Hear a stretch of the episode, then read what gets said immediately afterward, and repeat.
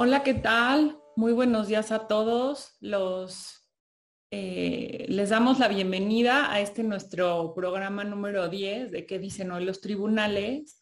Eh, estamos muy contentos de que nos acompañen y que nos han venido acompañando durante todo este año, no solo en, en el programa que tenemos en IntelliJury, sino también al blog que semana a semana publicamos, en donde vamos comentando los precedentes y los criterios de jurisprudencia que se publican en el, en el semanario judicial. Sin duda este año, eh, pues debido a la contingencia y al cambio en, la labor de los tribunales, este, como ustedes lo saben y quienes son practicantes, eh, disminuyó la, actividad de los tribunales y por lo tanto, conforme ha venido avanzando eh, este año, se han ido publicando eh, cada vez más, pero sí lo que, lo que pudimos ver este año, como lo comentábamos Mariana y yo, pues sobre todo fue que al inicio de año eran pocos los precedentes que se iban publicando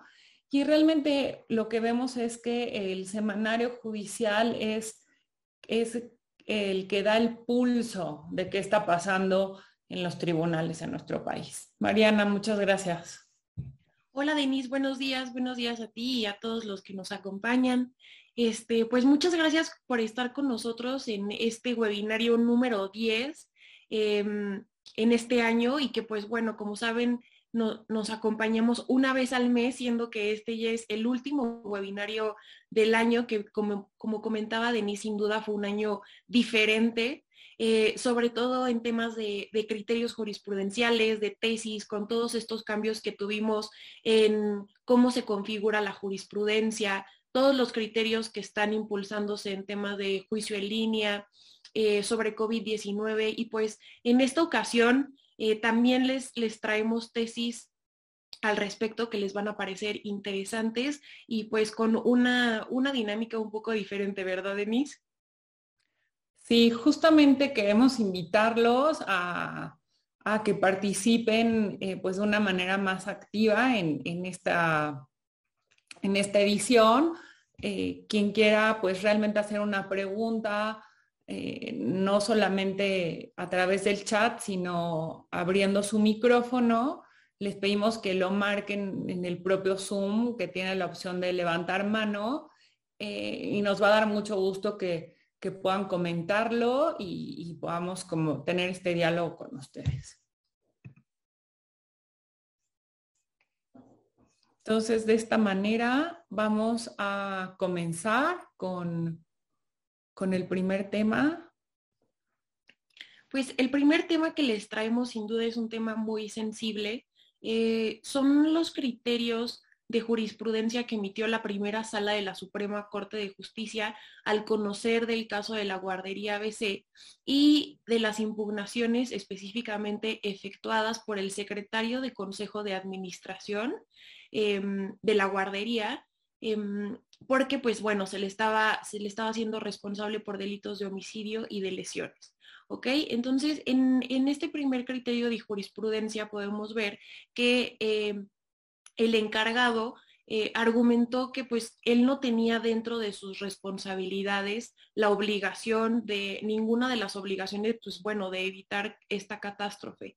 Eh, contrario a lo sostenido por el secretario del Consejo de Administración, la primera sala de la Suprema Corte eh, señaló que dentro de sus obligaciones sí estaban las de obtener todas las autorizaciones de operación para la guardería y que como, como tenía esa responsabilidad de conocer cómo estaban las condiciones de la guardería, tenía, pues bueno, la obligación de fungir como garante de, pues de, lo, de la vida y de los niños que se encontraban eh, dentro. Entonces, pues bueno, la Corte argumentó que eh, el secretario del Consejo de Administración había cometido estos delitos por omisión. Eh, jurídicamente se conoce como comisión por omisión y pues bueno, esto porque él se encontraba obligado de evitar la lesión a esos bienes. ¿Ok? Em, esto se debe a que estaba obligado, pues como les comentaba, a gestionar la autorización de la guardería para operar, eh, por lo que tenía conocimiento de las condiciones del inmueble y esto lo, le puso en una condición de garante, ¿ok? Y garante para cumplir los estándares de seguridad exigidos, pues por la ley, ¿no? Entonces aquí se encontraba con en una inobservancia de un deber específico de impedir las consecuencias hacia las víctimas. Y pues bueno, esto es punible únicamente cuando en el proceso penal se acredita que el imputado era garante de los bienes jurídicos afectados y que conociendo la situación de riesgo incumplió su deber de protección. Em, la situación de garante se da por un vínculo normativo que convierte a la persona en protectora de los bienes jurídicos, como en este caso eh, el, secretario del Consejo de Administración al promover todas las gestiones para obtener las autorizaciones de operación de la guardería, pues bueno, era claro que conocía eh, los estándares que existían al interior de la misma.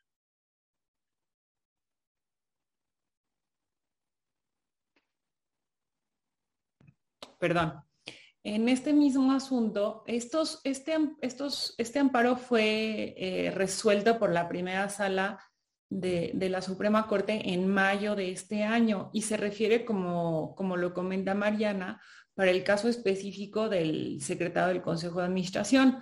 Sin embargo, eh, recordemos que por este caso fueron responsables alrededor de 22 personas, tanto quienes formaban parte de, de, la, de la, sociedad civil, que, que, que, era parte de la guardería BC, esta guardería estaba subrogada al IMSS y esto llevó a que también se consideran como eh, responsables por los mismos delitos de homicidio y de lesiones a funcionarios del IMSS.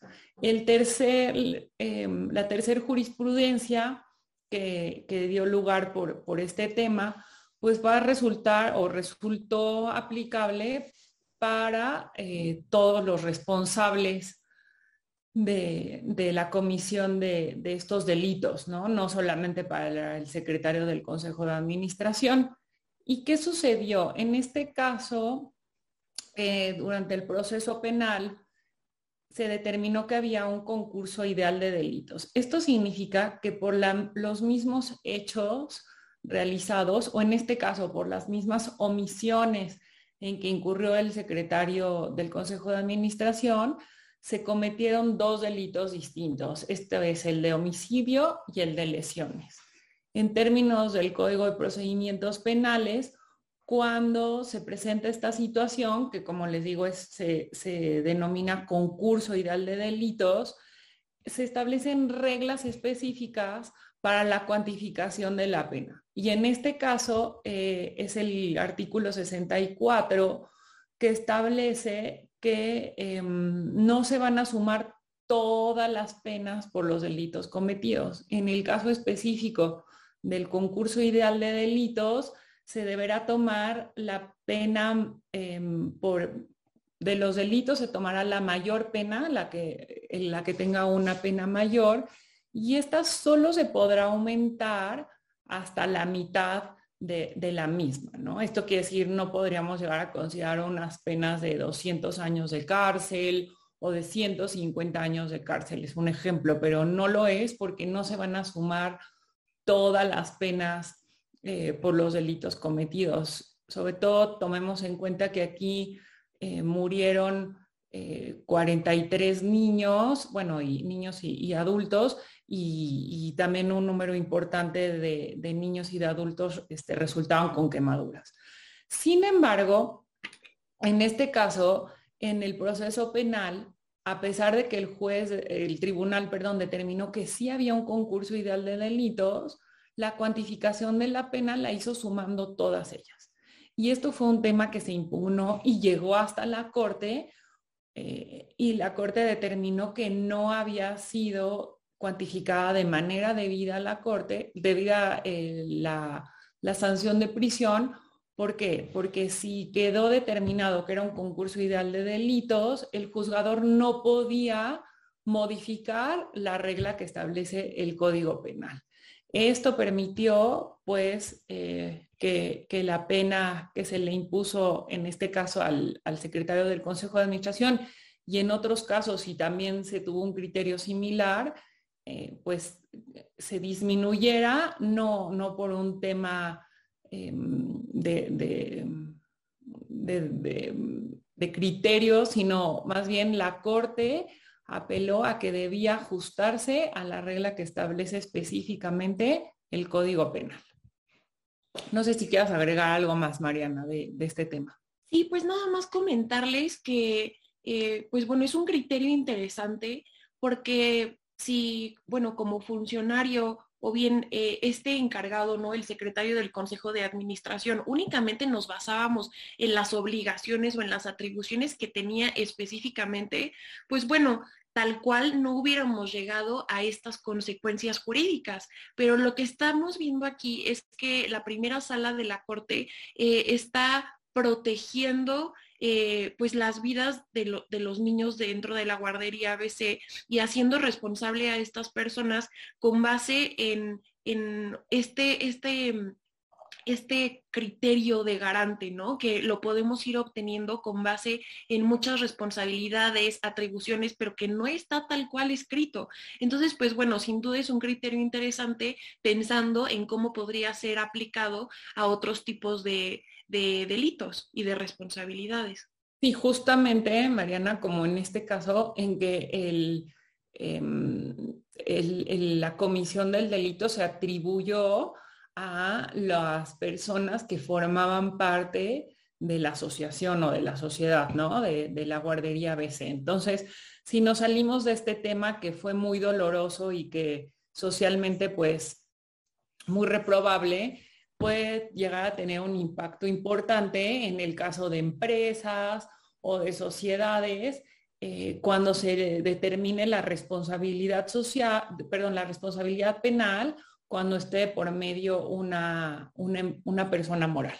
Voy a seguir con, con, el siguiente tema y este tiene relación con la, el bloqueo de cuentas bancarias. Sin duda, también eh, en la semana pasada, este, eh, la UIF fue parte de, este, de, las noticias, ¿no? Este, hace estas, bueno, ya desde unas semanas atrás, con la renuncia del titular de la UIF. Y, vemos que eh, si bien la regulación que permite el bloqueo de cuentas bancarias tiene su fundamento en la prevención del lavado de dinero, hemos tenido como estos picos, ¿no? E, en, los últimos meses, cuando vemos que se bloquean cuentas de pronto, de pronto vemos menos actividad eh, por parte de las autoridades en este tema. Ahorita recientemente volvimos a ver esta eh, solicitud de información que hizo la UIF ya con su nuevo titular, sobre las cuentas de funcionarios y exfuncionarios. Eh, sin duda es un tema importante que a veces no creemos que nos puede llegar a pasar porque pensamos que esto eh, se limita, por ejemplo, a funcionarios públicos o a grandes eh, problemas de corrupción, pero también se da el caso en que personas físicas o empresas pequeñas se ven eh, en esta situación de que el banco les bloquea sus cuentas bancarias, ¿no? Entonces, eh, aquí queremos comentar dos asuntos. Uno es si es una tesis aislada de, colegiados en el que eh, un banco realizó la, el bloqueo de cuentas bancarias, por supuesto que a solicitud de la, de la unidad de inteligencia financiera, de, que su acrónimo es WIF, y presenta juicio de amparo, pide la suspensión para que se libere eh, los fondos durante la tramitación del amparo y eh, se le otorga la suspensión, incluso definitiva, para que se liberen estos, estos fondos. Y la UIF eh, envía esta orden al banco para que se liberen los, los recursos en cumplimiento a la suspensión, pero el banco no los libera. Eh, entonces, eh, pues la persona, el quejoso, va al colegiado en el sentido de decir no se está cumpliendo debidamente la suspensión, porque a pesar que la UIF emitió esta orden, eh, los, recursos siguen eh, ya en, la redacción de la tesis encontramos que los recursos se mantuvieron bloqueados debido a una política interna del banco. Los bancos también, y a veces no leemos como esas letras chiquitas en los contratos em, que firmamos con los bancos cuando aperturamos una cuenta, pero ellos también tienen la posibilidad de bloquear las cuentas cuando consideran que hay un riesgo que justamente puede eh, tener una persona o una cuenta en específico por movimientos que no son acordes con, con, esto y que pudieran llegar a considerarse eh, que hay, ah, ah, se está haciendo un intento de lavado de dinero, ¿no? Entonces, en este caso en específico, como lo vemos aquí en la tesis, las cuentas permanecieron o la cuenta permaneció bloqueada, pero por una determinación interna del banco. Finalmente, el criterio del tribunal colegiado fue en el sentido de considerar que eh, la suspensión había sido debidamente cumplida desde el momento en que la UIF había ordenado o solicitado al banco que se liberaran las cuentas y que el otorgamiento de esta suspensión no abarcaba el bloqueo realizado específicamente o ya por el banco. Entonces, esto nos lleva a un cuestionamiento que lo platicábamos Mariana y yo, que en este caso, ¿qué tendría que o qué podría ser el particular que se encuentra en esta situación. Podría tenerse por autoridad para efectos del amparo, por ejemplo, a un banco que realiza este bloqueo de cuentas. Creo que es un, tema interesante. Lo dejamos sobre la mesa para reflexionar, pero si vemos eh, los efectos que tiene esta situación o esta determinación que toma el banco, pues finalmente son los mismos que cuando la propia WIF es quien ordena eh, el bloqueo de cuentas bancarias, ¿no? Entonces, es interesante y, seguramente en algún momento lo veremos planteado en amparo, ¿no?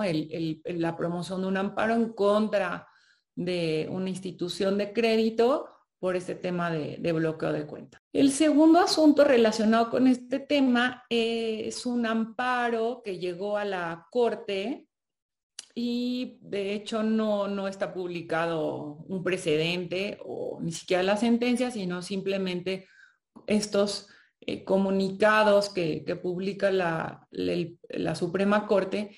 Y aquí es importante considerar que este procedimiento para que se lleve a cabo el, el, bloqueo de cuentas está previsto en el artículo 115 de la Ley de Instituciones de Crédito y como resultado de este procedimiento se dicta una resolución.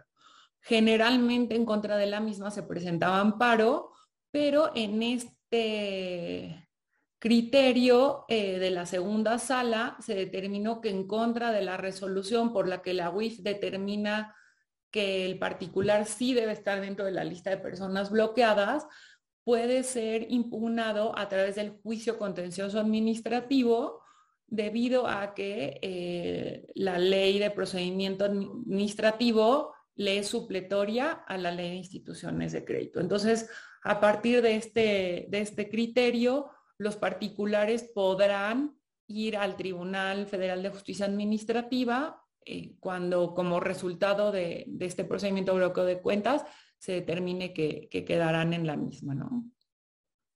Y yo creo que seguimos al siguiente tema, Mariana.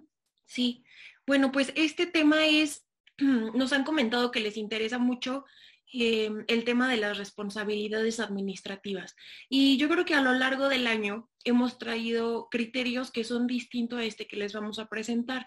Em, este criterio, lejos de ampliar o de definir el alcance máximo de la participación activa que tienen los denunciantes dentro de este nuevo régimen de responsabilidades administrativas, limita la participación del denunciante. Entonces, pues bueno, en, esta tesis lo que podemos ver em, es que el denunciante acudió al juicio de amparo em, eh, en tanto que se le había negado el acceso al expediente físico que había sido originado en la denuncia que pues había interpuesto. Em, en esta tesis podemos ver que eh, el tribunal colegiado determinó cuál era el alcance de, la participación del denunciante a través de las etapas de este nuevo régimen de responsabilidades administrativas. Y si bien determinó que tiene un, carácter primordial como denunciante, eh, su participación dentro de la etapa de investigación está limitada únicamente a exponer los actos y omisiones vinculados con las faltas administrativas denunciadas.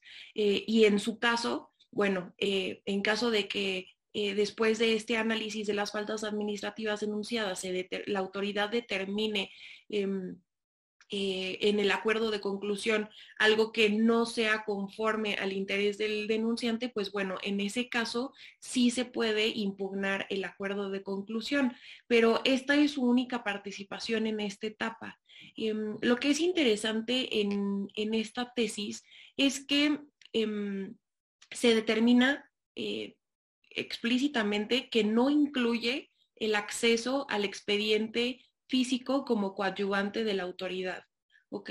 Y posteriormente se determina que el régimen de responsabilidades de los servidores públicos no protege el interés de los particulares, sino el de la colectividad. Entonces, bueno, yo creo que este es un límite importante que estamos encontrando em, en el régimen de responsabilidades administrativas de los servidores públicos y de la participación sí activa que tiene el denunciante, pero limitada en la fase de investigación, en la que se determina que el carácter de tercero Em, lo obtiene hasta, eh, pues hasta la última fase, ¿no? No sé si tú quieras comentar algo, Denise. Sí, sobre todo considerar que estos criterios son de tribunales eh, colegiados, es una tesis aislada. Hemos comentado otros y, y, sobre todo de la Corte en donde se acepta la importancia de la participación ciudadana en los procedimientos de investigación y ya de responsabilidades administrativas. Este criterio viene a cerrar un poco esta participación, pero no es un criterio definitivo, ¿no? Y, la ciudadanía, las organizaciones seguramente seguirán insistiendo y podremos encontrar que en algún momento se modifique este criterio. Y pues bueno, este otro criterio que traemos de, derecho administrativo, pues es interesante. Eh, en este caso se trata de eh, se realizó un informe individual de la Auditoría Superior de la Federación en el que, pues bueno, se llevó a cabo la revisión del ejercicio de recursos públicos este, y la auditoría emitió un informe individual informando sobre las irregularidades encontradas. Cuando la auditoría efectuó esta revisión, pues bueno, analizó contratos celebrados entre gobierno y alguna empresa. Y pues en el informe individual, la auditoría publicó el nombre de esta empresa. ¿No? Entonces, eh, esta empresa acudió al juicio de amparo impugnando, impugnando la publicación de su denominación en estos informes individuales y este, buscando que fuera eliminado de los mismos. Em, no obstante, este caso llegó a, la primera sala de la Suprema Corte y analizó, analizó este tema que yo creo que eh, no solo en tema de derecho administrativo, sino también en materia de transparencia y rendición de cuentas tiene un alcance importante, en tanto que determinó que el nombre de la empresa que contrata con gobierno se considera como información pública. Em, esto justamente porque, eh, pues bueno, tiene que existir una rendición de cuentas este, por parte del propio gobierno del ejercicio de los recursos públicos. Y pues bueno, cuando una empresa contrata con gobierno, eh, tiene una menor expectativa de privacidad y esto implica su denominación y por lo tanto la misma como resultado de las labores de fiscalización se considera como información pública y que no vulnera el derecho al honor, a la reputación o al prestigio de los particulares.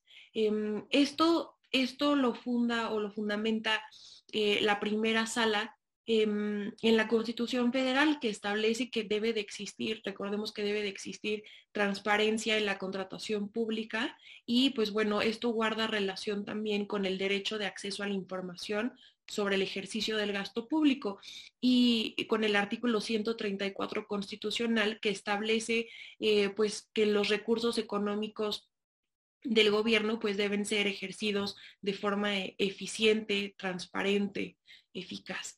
Em, pues esta, esta tesis a mí en lo particular me suena me suena bastante para el tema de transparencia, en donde cuando se busca eh, la rendición de cuentas pues de los sujetos obligados en esta materia, que son pues los entes gubernamentales y aquellos que reciben recursos públicos, eh, pues es difícil esta rendición de cuentas y yo creo que este criterio de la primera sala de la Suprema Corte puede, puede ser, la verdad, algo muy bueno en esta materia de transparencia que impulse la rendición de cuentas y que impulse también este velo que se tiene con todos aquellos empresarios o personas físicas, tanto personas físicas como personas morales, que contraten con gobierno respecto a que se abra este canal eh, y pues bueno, se abra la rendición de cuentas.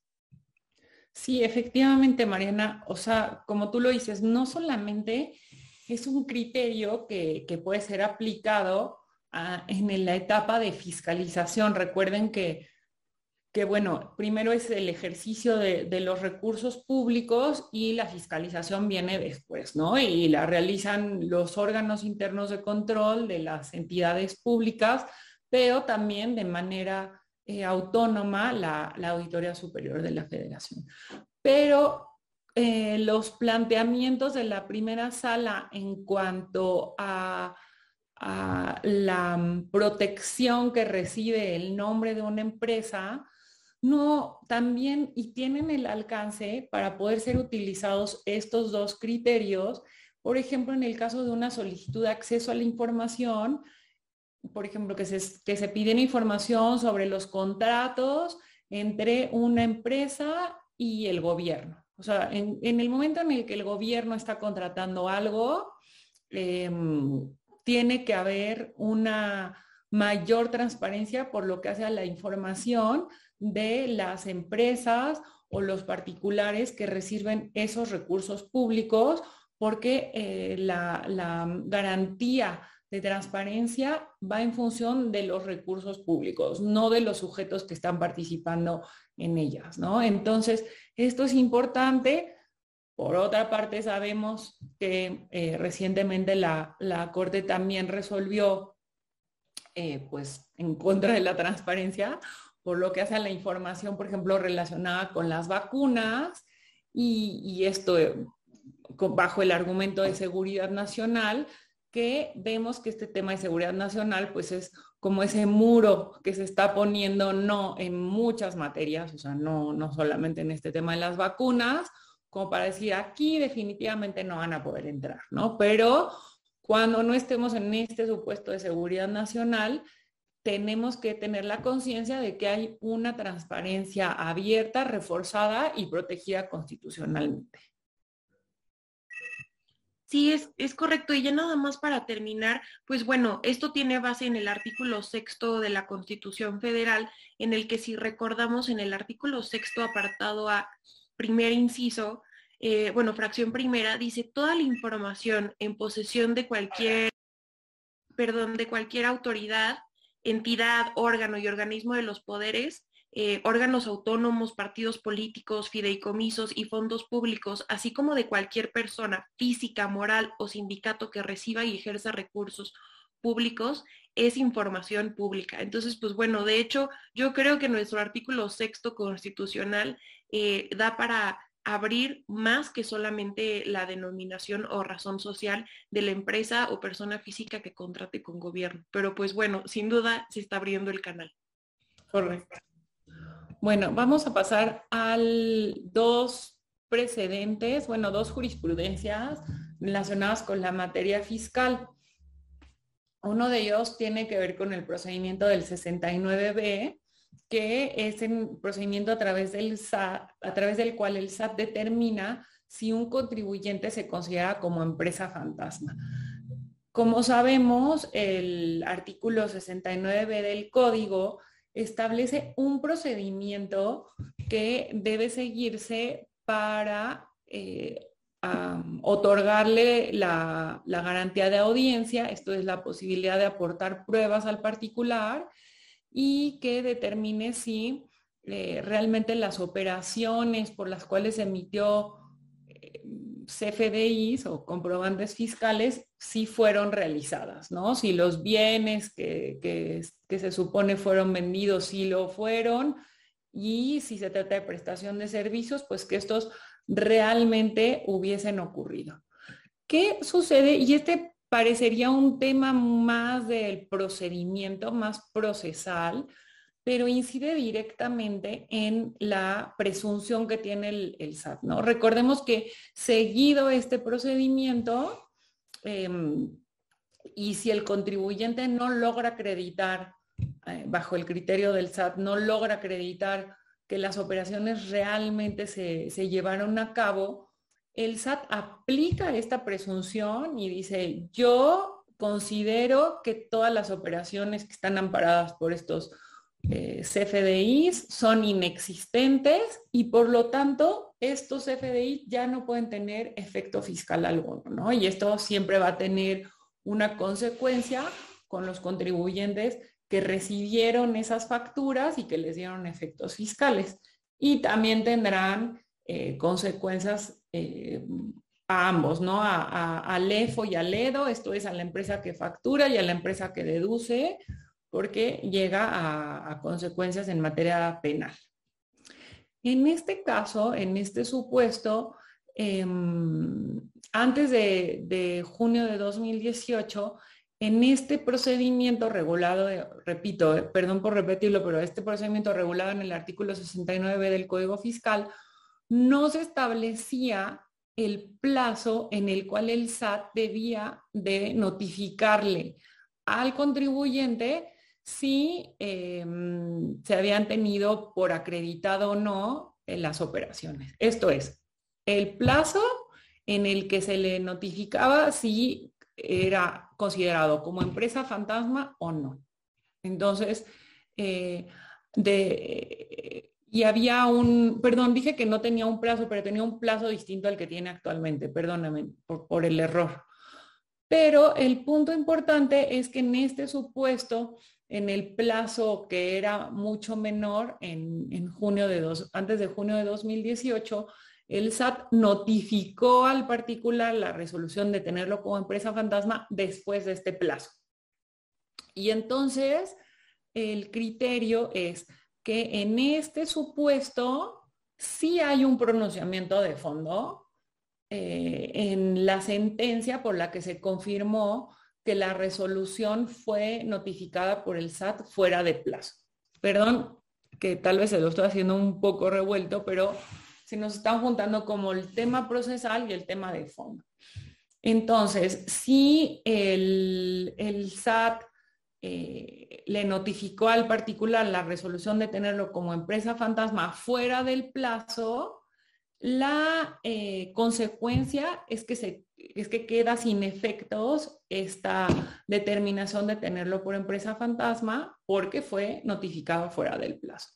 En este asunto, esto se llevó ante el Tribunal Federal de Justicia Administrativa y el tribunal declaró la nulidad de la resolución que tuvo como empresa fantasma a un particular, ¿no? Y la intención del SAT fue presentar recurso de revisión fiscal ante un tribunal colegiado de circuito para defender el hecho de que el contribuyente ya no quedaba como empresa fantasma por la nulidad dictada por el tribunal.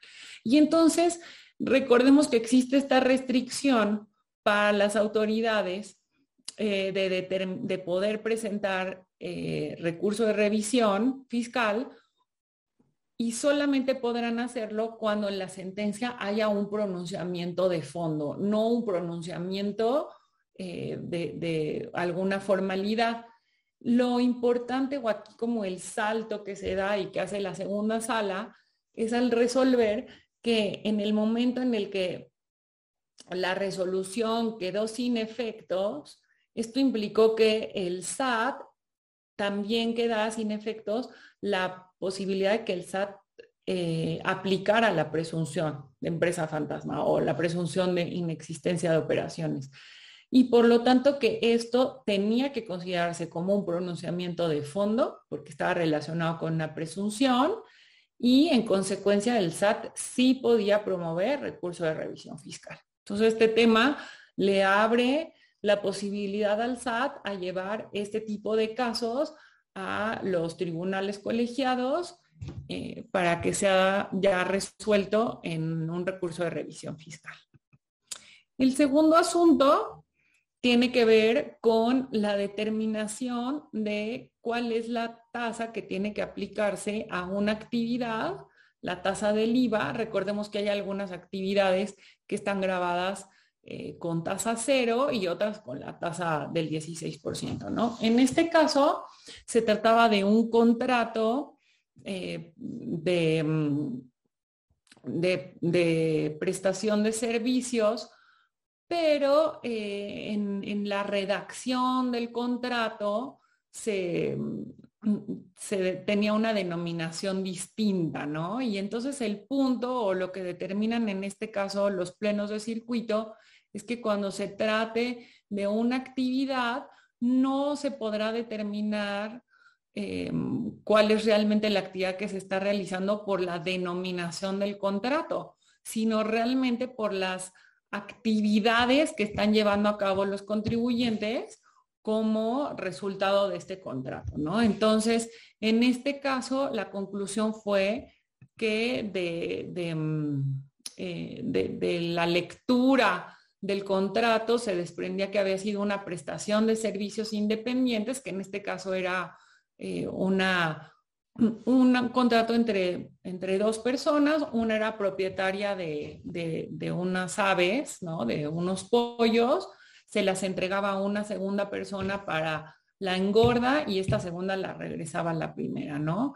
Entonces, se quiso presentar como si fueran eh, actividades de compra y venta o de enajenación de animales y lo que se determinó en este asunto es que eh, pues realmente no, no podía considerarse como una enajenación de animales, sino que realmente había una prestación de servicios que daba la segunda persona, que era como este servicio de engorda, ¿no?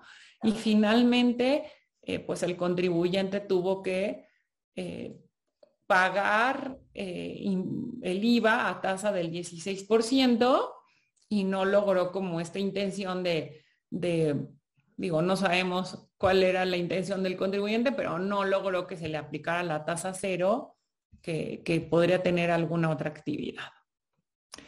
De estos temas ya nos vamos, nos vamos a ir a la parte de COVID-19 que si bien son asuntos que se han ido resuelto durante el año, pues las publicaciones de estas tesis son recientes y queremos comentarlas con ustedes, pues porque eh, van reflejando qué se ha ido y qué se ha ido planteando en tribunales sobre este tema.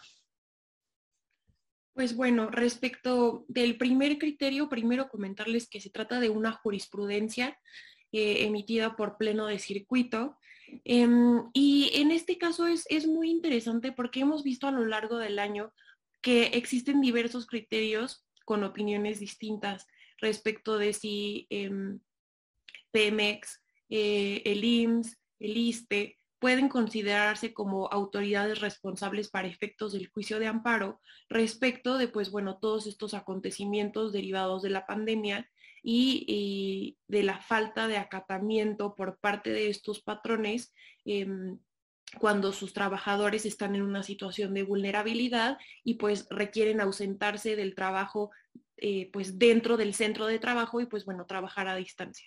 Em, en este caso ya tenemos una jurisprudencia, entonces pues bueno, sí tiene una relevancia mayor un peso mayor. Y en este caso lo que sucedió es que se determinó que los patrones que desatienden normas sobre COVID-19 son considerados como autoridades responsables equiparadas en el juicio de amparo.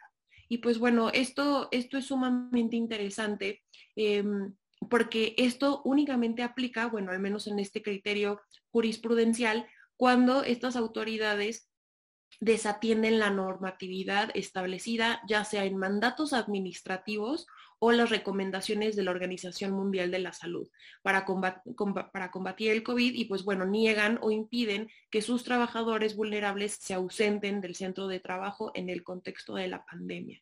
Em, aquí podemos ver este, en la tesis que se habla de si la relación que existe entre las partes de es de coordinación entre el patrón y sus empleados, pero lo que se resuelve en, este, en esta jurisprudencia es que, em, es que aun y cuando eh, pues existe esta relación laboral, los derechos de los trabajadores o este vínculo de trabajo con los patrones no es obstáculo para que puedan considerarse a los patrones como autoridades responsables, en tanto que con el juicio de amparo se puede proteger de forma más eficiente los derechos a la vida, a la salud, a la integridad personal de los trabajadores en comparación con el juicio laboral ordinario.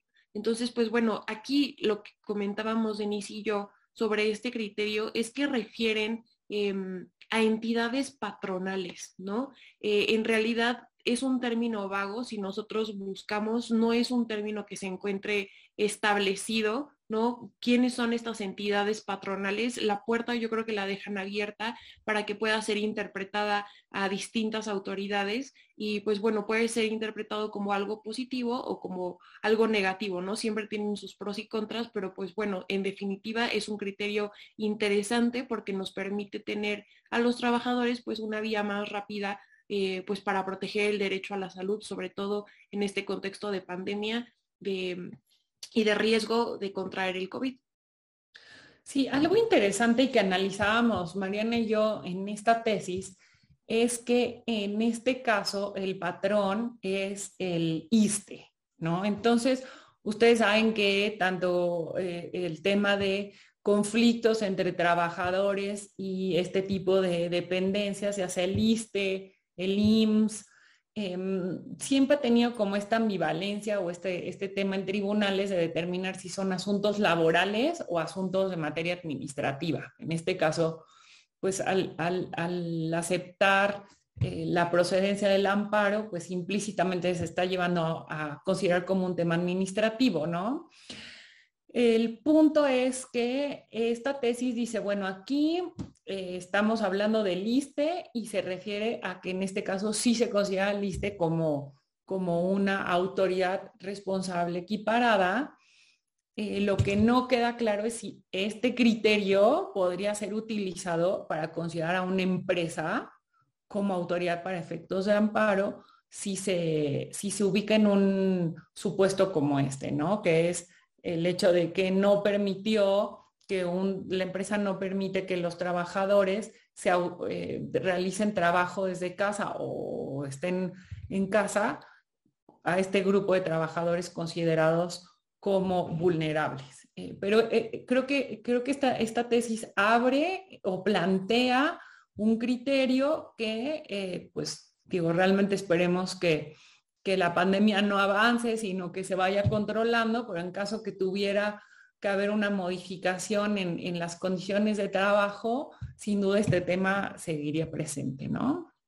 Y ahora el, siguiente tema, Mariana, también se da en este contexto eh, inicial de la pandemia en el que se, se impidió la realización de ciertas actividades para como medida, ¿no? Cuando nos encontrábamos en semáforo rojo o en semáforo naranja.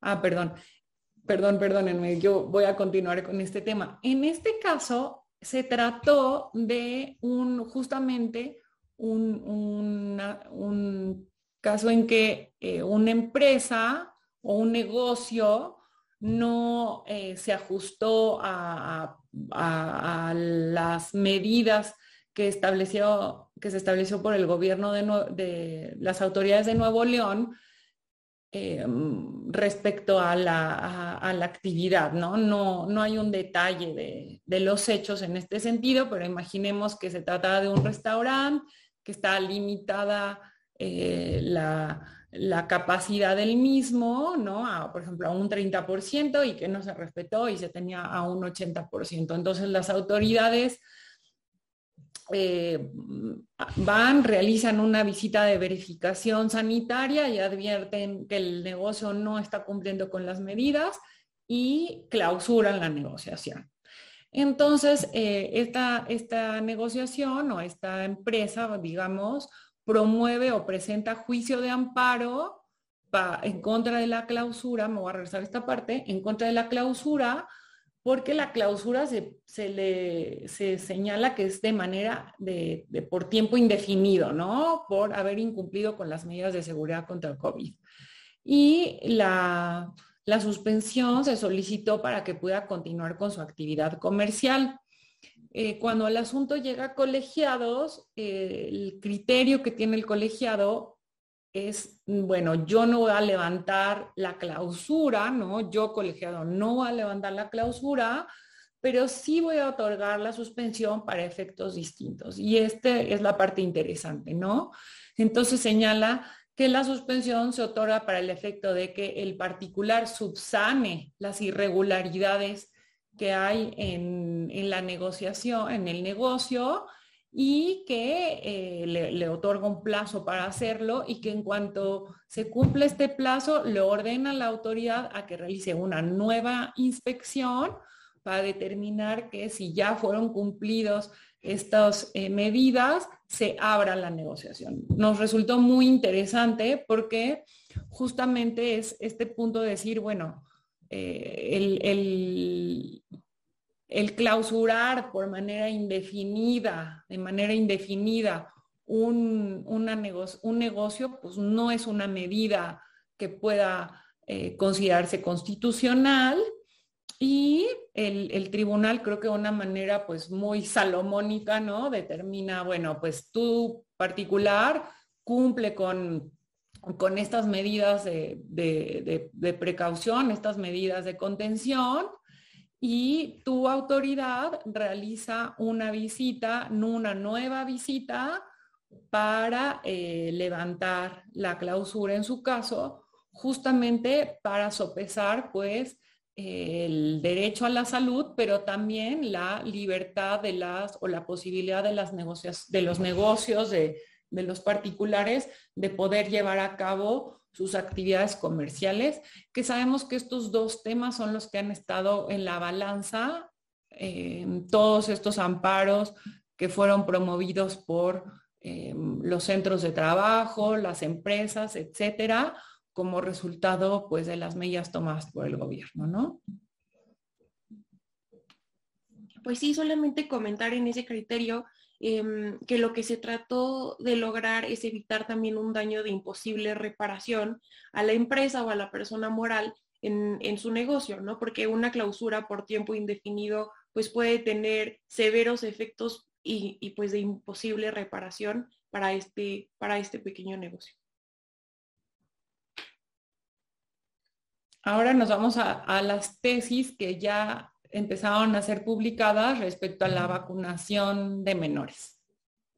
Pues bueno, para compartirles un poquito del primer criterio, bueno, hemos visto que em, eh, se empezaron a, presentar juicios de amparo, diversos juicios de amparo, debido a que en el plan de vacunación nacional no se, no se previó pues ninguna etapa de vacunación para, para pues los menores de edad, ¿no? Hasta el momento no había llegado esta etapa de vacunación para los menores de edad em, de 12 a 17 años. Eh, entonces, pues vimos una ola de, amparos presentados eh, justamente buscando la vacunación, los padres buscando la vacunación de sus hijos menores de edad. Y estos, estos criterios que les vamos a presentar eh, son los que están ya saliendo em, al respecto. Entonces, esto devela los criterios que tienen los tribunales y también la diversidad de los criterios que tienen los tribunales. Entonces, en este, en este primer criterio que les voy a comentar, em, eh, bueno, los, los, tutores, los padres de, los padres de menores de edad eh, promovieron un juicio de amparo indirecto en contra de la omisión de vacunar a su hijo menor de edad contra el COVID-19 en el contexto del regreso a clases presenciales. Em, no obstante, en este caso solicitaron la suspensión de oficio.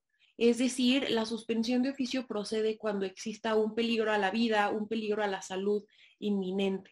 Em, y, pues bueno, aquí lo que sucedió es que un tribunal colegiado determinó que no procede la suspensión de oficio en tanto que no se cumplen con los supuestos de la ley de amparo que les comentaba, peligro a la vida, salud. Em, y lo anterior porque eh, la aplicación de la vacuna contra el COVID-19 conforme al calendario del programa de vacunación nacional definido por el gobierno federal, eh, pues eh, sostuvo el tribunal que no se ponía en riesgo la vida del menor. Em, en este juicio determinaron que el menor por el que se estaba acudiendo al juicio de amparo no tenía una condición de salud que lo pusiera en un riesgo distinto o mayor por el que se ameritara eh, la vacuna. Em, entonces, pues bueno, es interesante porque en este criterio justo analizan la política nacional de vacunación contra el COVID-19 em, y señalan que, pues bueno, el que no esté previsto dentro de estas etapas no constituye un acto que importe peligro de privación a la vida, puesto que existe un programa de vacunación para prevenir y controlar la actual pandemia por COVID-19. Em, entonces, pues bueno, aquí eh, el tribunal colegiado se apega al esquema de vacunación Em, y pues dice que se tendrá que esperar a la fecha asignada conforme a su edad en el momento que esto se determine. Justamente, y aquí lo ven como en, esta parte de, este bloque que nos cuestionábamos, ¿no? Bueno, aquí el planteamiento en amparo fue como suspensión de oficio, pero ¿qué pasa con la suspensión a petición de parte que establece otros requisitos? Eh, en la ley de amparo. Este criterio no se refiere a la suspensión a petición de parte, simplemente dice no lo considero como una suspensión de oficio y, ahí queda el tema, ¿no? Eh, como, como ustedes saben, em, fue un número importante de, amparos que se, que se presentaron eh, y también lo, el criterio que ha habido en juzgados y en tribunales colegiados ha sido distinto, algunos otorgando la suspensión, otros no. Definitivamente hubo un número importante de, menores y de adolescentes que recibieron las vacunas gracias a la promoción de los amparos, pero lo que sí sabemos, la tendencia que sabemos ahorita es eh, casi que en colegiados están eh, pues ya eh, revocando las suspensiones que otorgan los, los jueces, los que todavía las otorgan, entonces ya se está cerrando, ¿no? Este, este camino de poder lograr la vacunación em, a este grupo a través del amparo. Ah, es importante también tomar en cuenta por qué en este, en este momento está limitado a los menores de 12 a 17 años, por lo menos en estos precedentes, porque eh, sabemos que COFEPRIS eh, autorizó el uso de la vacuna para este grupo, sin embargo, no se previó eh, en la política o no estaba prevista en, su momento en la política nacional de vacunación el que se les vacunara a los mismos, ¿no? Pero el hecho de que ya estaba aprobada la, la, vacuna para este grupo por parte de la COFEPRIS fue un elemento central para que se concedieran estas suspensiones. En el grupo em, de, 5 a 11 años, que es el otro grupo que, a los que tenemos hijos de esa edad, pues también estamos como pendientes de qué está pasando. En este grupo, COFEPRIS no ha aceptado o no ha autorizado el uso de la vacuna. Entonces sabemos que también se están promoviendo amparos para estos grupos, para este grupo, para niños en este grupo, pero no ha habido realmente una respuesta favorable todavía por parte de los tribunales colegiados y un elemento central es que a la fecha no está em, aprobada la, vacuna por parte de COFEPRIS, ¿no? Entonces esto un poco para darles el contexto, tomarlo en cuenta y pues definitivamente está al pendiente de qué, se va eh, definiendo o qué se va eh, actuando ¿no? por parte del gobierno federal. Ahora, en el viernes pasado se publicaron tres tesis aisladas de, un colegiado en, el que em, sí se aceptó eh, que se podía otorgar la suspensión para vacunar a menores de 12 a 17 años, ¿no? Un elemento o algo creo que fue eh, también un, un, hecho importante fue que se anunció por parte de la CEP el regreso a clases, ¿no? En este ciclo escolar y a partir de este, este hecho, el regreso a clases fue que se, que se volvió a abrir la, el tema y este, en estos criterios, en estas tesis aisladas, el colegiado determinó que sí había un riesgo o peligro a la vida y derecho a la salud y que no estaba justificado que a este grupo no se les vacunara, ¿no? Entonces, es importante considerar que existen estos dos criterios y eh, finalmente no ha llegado a la Corte, entonces ya los planteamientos de manera práctica pues dependerán de, ahora sí que es un tema de suerte, ¿no? De en, qué, criterio, en qué colegiado llegan estos asuntos. Y vamos a concluir con el tema de eh, la Ley General de Educación, Mariana.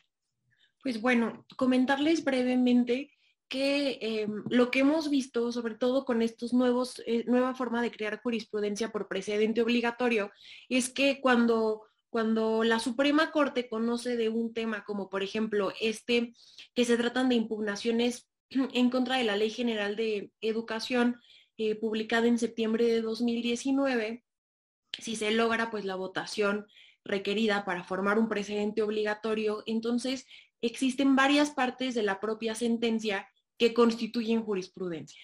Em, esto ha derivado en que se publiquen múltiples criterios jurisprudenciales respecto de un mismo tema una vez que, pues bueno, la Corte analiza analiza estos temas. Y este es el caso de la Ley General de Educación. En la Ley General de Educación, como pueden ver en esta diapositiva, perdón que esté muy cargada, eh, pues son bastantes, bastantes criterios que podemos ver sobre diversos temas. Entonces, eh, les voy a comentar brevemente el primero de ellos. Y pues bueno, aquí em, este juicio de amparo se promovió em, en contra, pues bueno, de la entrada en vigor de este nuevo sistema educativo nacional a través de la Ley General de Educación.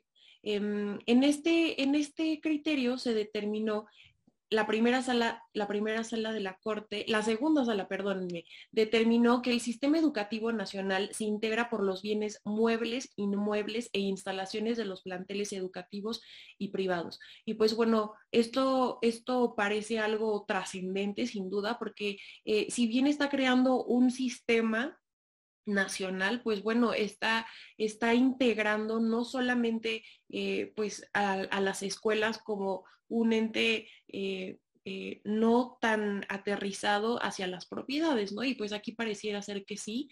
Eh, en este criterio, la, la segunda sala determinó que el Estado tiene la rectoría de la educación y debe garantizar que los materiales eh, didácticos y la infraestructura educativa sean idóneas para la educación y que, pues bueno, los particulares deben de cumplir con la normatividad en sus planteles educativos sin que ello implique una privación a sus derechos de propiedad, uso y disfruto o disposición. Pero pues bueno, sin duda yo creo que esta tesis en particular eh, pues es controversial sobre todo porque aun cuando señala que no, se, no está implicando una privación a los derechos de la propiedad, uso, disfrute o disposición, sí está determinando la propia ley que este sistema educativo nacional se integra por bienes muebles, inmuebles e instalaciones de los planteles educativos y privados. Y y yo creo que esto va más allá de determinar cuáles son los materiales didácticos, ¿no? Y de esta supervisión de la infraestructura educativa, eh, sin duda es, es un criterio peligroso, ¿no, Denise? Sí, o sea, justamente aquí el punto es que el sistema educativo nacional lo integran no solo las escuelas públicas, sino también las escuelas privadas, ¿no? Y aquí este amparo fue promovido por una escuela privada y, hubo muchos otros amparos que, se promovieron, pero este es el criterio que seguirá y la suerte que seguirán todos estos amparos. Y, pues un punto es que si al considerar que este sistema educativo nacional incluye también los bienes muebles e inmuebles de las escuelas eh, privadas, entonces es abrir una puerta a un mayor control eh, respecto de las mismas, ¿no? Por parte, por parte del, gobierno. El segundo tema que se impugnó fue esta eh, facultad que se le dio a la SEP de emitir lineamientos. Sabemos que la SEP lo emite, pero en esta ley pues se le otorga un mayor eh, facultades mucho más abiertas y en ciertos casos pues hasta caen en lo discrecional eh, para los temas que pueden ser regulados por la SEP, pero finalmente la segunda sala avala y dice, pues la SEP sí puede emitir estos lineamientos y no hay ningún problema con esta facultad.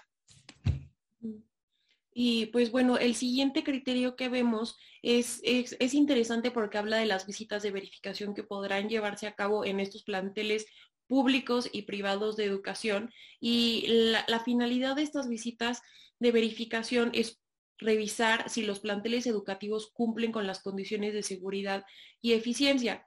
Y dentro de estas visitas tienen la facultad las autoridades de entrevistar a directivos y personal de los colegios y tomarles fotografías y videograbación sin transgredir su derecho a la protección de datos personales. Em, lo curioso aquí es que sí se permite también la entrevista a alumnos menores de edad para conocer el desempeño de la escuela y pues bueno, permitir su participación. Eh, esto pues bueno, sin duda puede sonar eh, eh, pues intrusivo. Fuerte, bastante intrusivo, sobre todo porque se trata de menores de edad, pero sí, se, sí estableció la segunda sala que em, debe, debe de constar esta necesidad de, de, entrevistar a los menores de edad debe de estar establecido desde la orden de visita, debe de notificarse de forma previa a la escuela visitada eh, para que puedan eh, pues garantizarse los derechos de los menores y que pues estos estén acompañados por sus padres o tutores.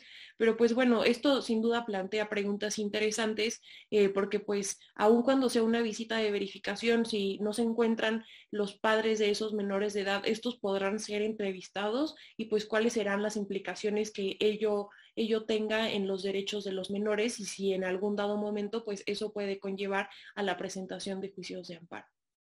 Así es.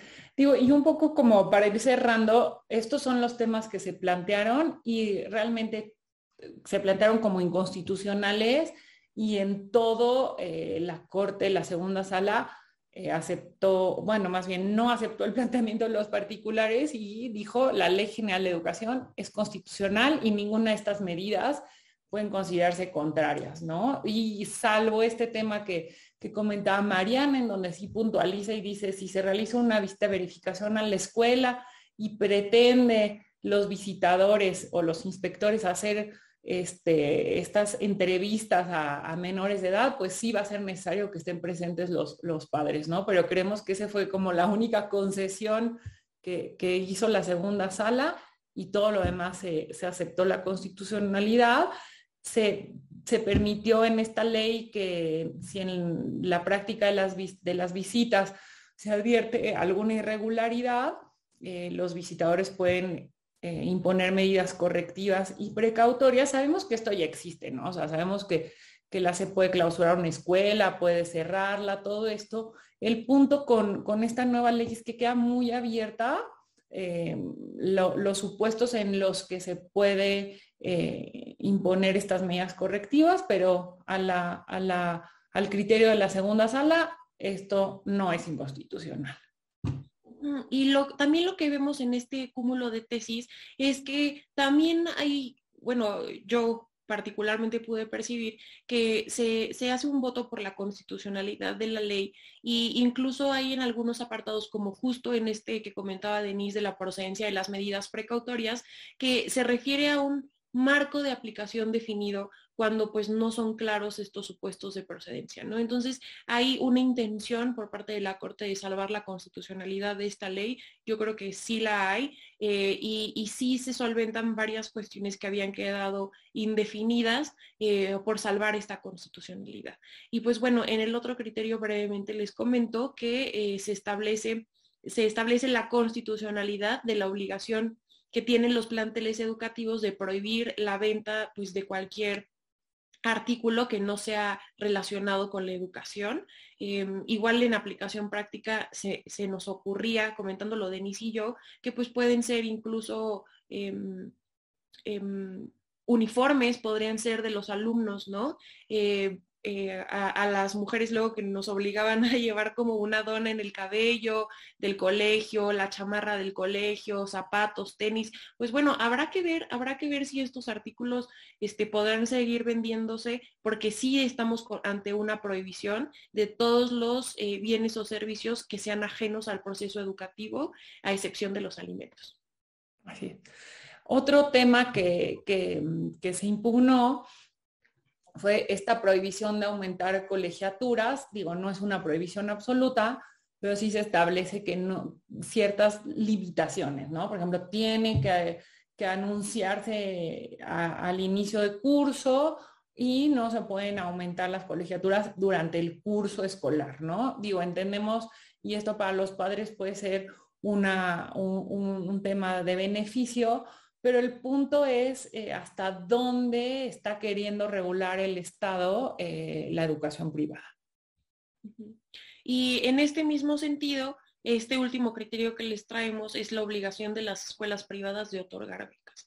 Em, eh, esta obligación es para otorgar becas al menos al 5% del total de los alumnos inscritos en cada programa de estudios y pues bueno, la ley no determina Em, cómo debe de ser esta beca. Debe ser total, debe de ser parcial, no hay una determinación del porcentaje que deberá de ser becado a los alumnos. Entonces, pues también aquí tenemos incertidumbre, pero lo bueno es que sí se deja un margen de acción amplio para que las escuelas puedan determinarlo, también conforme a sus posibilidades y este y se determina que esta obligación no es un, un tributo, no es un impuesto, sino que es parte de una política pública implementada por el Estado como rectora de la educación eh, para contribuir a satisfacer el derecho humano a la educación.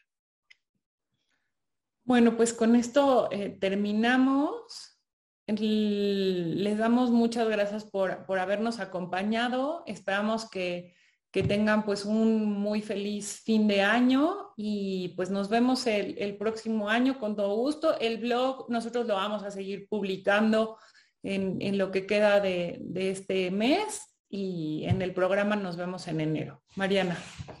Sí, pues muchísimas gracias por acompañarnos, por escucharnos. Eh, yo creo que ha sido un año de mucho aprendizaje, al menos para, para nosotras. Eh, esperamos que les haya servido este blog, esperamos que hayan podido aprender eh, lo que también nosotras estamos aprendiendo y compartiéndoselos. Y pues bueno, yo creo que el próximo año, dentro de nuestros deseos de año nuevo, hay que seguir actualizándonos, hay que seguir este, em, eh, sabiendo cuáles son los criterios de los tribunales y pues bueno, que tengan un feliz año nuevo y feliz Navidad. Y muchas gracias por todos sus mensajes. Hasta luego. Hasta luego.